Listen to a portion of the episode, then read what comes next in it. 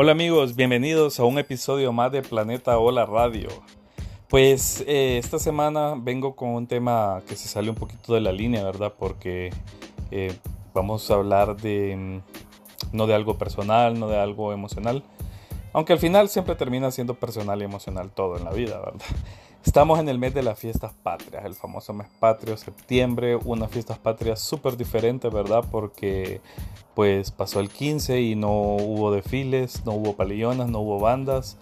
Y yo creo que por mucho que algunas personas detesten las bandas y detesten los desfiles y todo eso, pues a la mayoría de los que vivimos así en colonias eh, grandes eh, nos hizo falta el ruido o el sonido de las bandas ensayando ahí en las tardes o, en las mañanas o, a cualquier hora, porque ya por último ensayaban a cualquier hora, Pero hoy vamos a hablar, pues, ¿qué? ¿de qué vamos a hablar? De la independencia, de las fiestas patrias, de, todo este tema de, identidad nacional, sobre todo, un poco de la identidad nacional del ser hondureños, de, qué significa, hay, algo por ahí. Eh, hay un tema bien interesante en cuanto a la identidad nacional y es que nosotros los hondureños creo, a mi criterio muy personal, que carecemos totalmente de identidad y creo yo, considero que posiblemente eh, este es un asunto eh, histórico, pues, y no solo aquí, creo que en la generalidad de Centroamérica, aunque países como Costa Rica, pues sí creo que tienen un poquito más, pero de ahí en los demás países, Nicaragua, Guatemala, Honduras, El Salvador,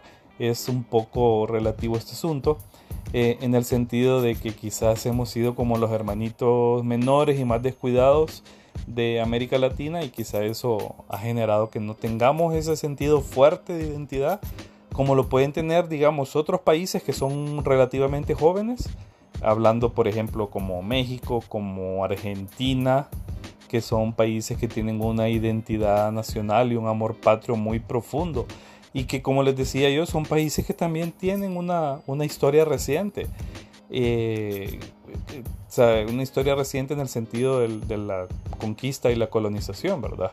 Que es una historia, digamos, nueva, no estamos hablando de la historia precolombina, porque creo que también ahí caemos en, otro error, ¿verdad? Porque, por ejemplo, muchas veces nos dicen que, que lo de los mayas y todo eso parte de nuestra identidad y yo considero, y repito, esto es un concepto muy personal, que el asunto de los mayas es más que todo un, valor histórico que tenemos aquí como parte del territorio.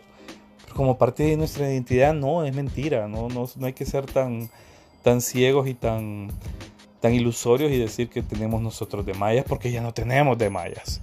Eh, Honduras es un país con muchísimo mestizaje y quizás las etnias de Honduras, que son muy ricas en cultura, eh, han tenido muy poco protagonismo, lamentablemente, muy poco protagonismo, y eso ha hecho que, que pues em, no resalten.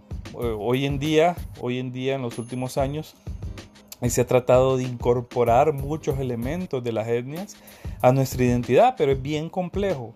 Es bien complejo porque la mayor parte de la población somos mestizos y no nos sentimos identificados con, con las etnias. Entonces, por el, por el tema de moda, por el asunto de moda, creo que, se, ha, se ha logrado pues introducir elementos, pero yo siento que se han logrado introducir puramente elementos decorativos o elementos más, más en el sentido mm, para fomentar el turismo, que los tejidos lencas, que la comida garífuna y otros elementos por ahí que son los que Creo que estos dos son de los más representativos y otros de otras etnias que son mucho menos, pero que nosotros como población en general no lo asumimos.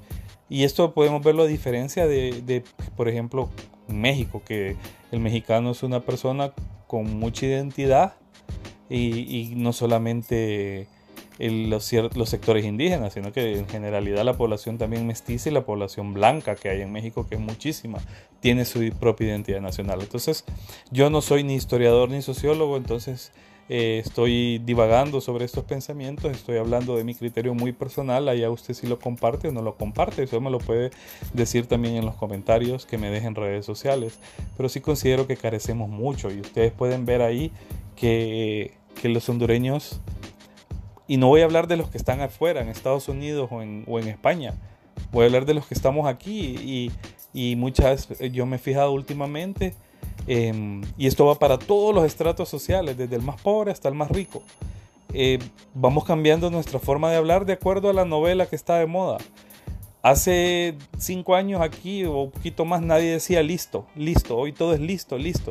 Ya nadie dice cheque. Te quedan viendo mal si decís cheque. Ahora es listo. Y yo lo miro, el, el, listo es en los estratos clase media alta. Y, y, esa es una palabra colombiana. Y de ahí la hemos sacado. Y las, los otros estratos también, o sea, en otros estratos también usamos las palabras colombianas sacadas de las narconovelas o usamos las palabras que está utilizando el reggaetonero de moda o el cantante grupero de moda o etcétera. Aquí mismo en nuestro país.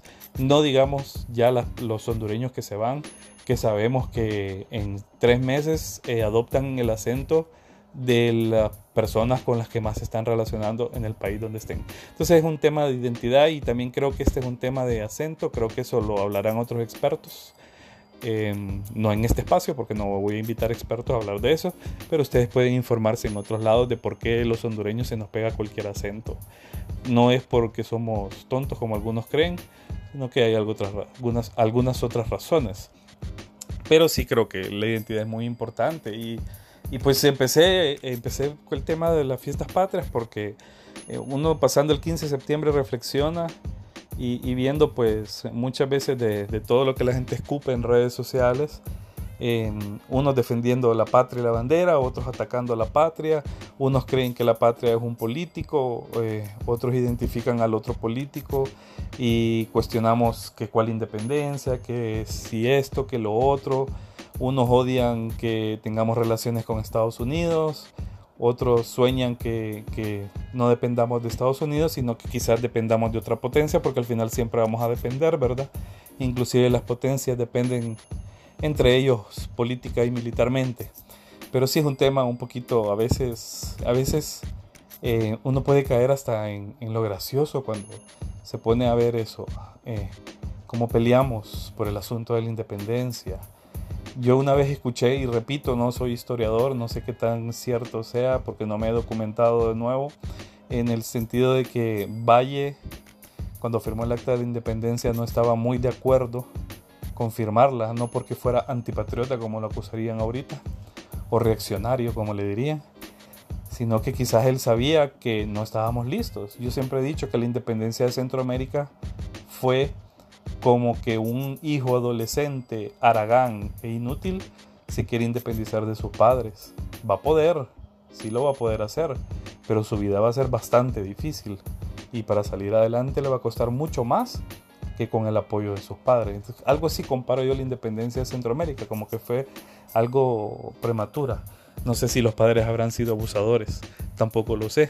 Muchos van a decir que sí, otros van a decir que no.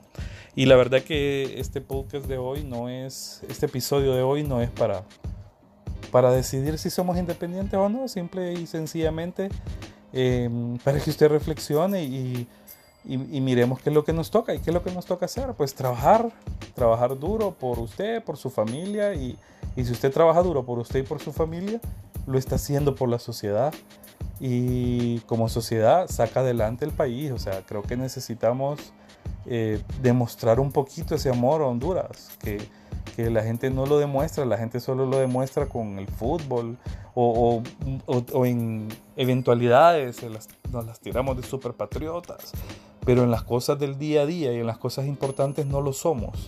Solo somos patriotas para celebrar, o sea, nos emocionamos cuando vemos un, un video bonito y que lo turístico y esas cosas así, pero en el día a día a veces nos cuesta muchísimo, en lo que debemos de hacer día a día, en, en, tirar la basura donde debemos, en pagar los impuestos como debemos. Ya me van a acusar de decir que es que se lo roban. Bueno, pero entonces estamos en un ciclo vicioso y nunca vamos a salir de él. Entonces todos creo que tenemos que poner de nuestra parte.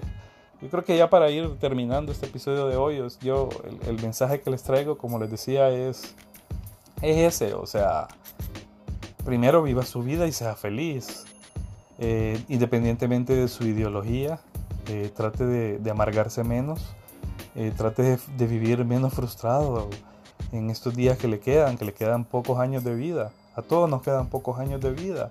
Y, con esa frustración y esa amargura que maneja frente a todo, no va a lograr ser feliz, creo que nunca, y esto le afecta emocionalmente, su salud mental. Volvimos a la salud mental y su salud mental se ve afectada cuando, cuando usted trata de, o no trata de vivir la vida como, como debería vivirla y de salir adelante como trabajando duro y, queriendo el país. O sea, hay que desarrollar mucho esa identidad nacional. Muchas gracias y eh, espero que les guste el episodio de hoy y si no les gusta, pues también me dejan sus comentarios ahí y que lo compartan. Hasta la próxima.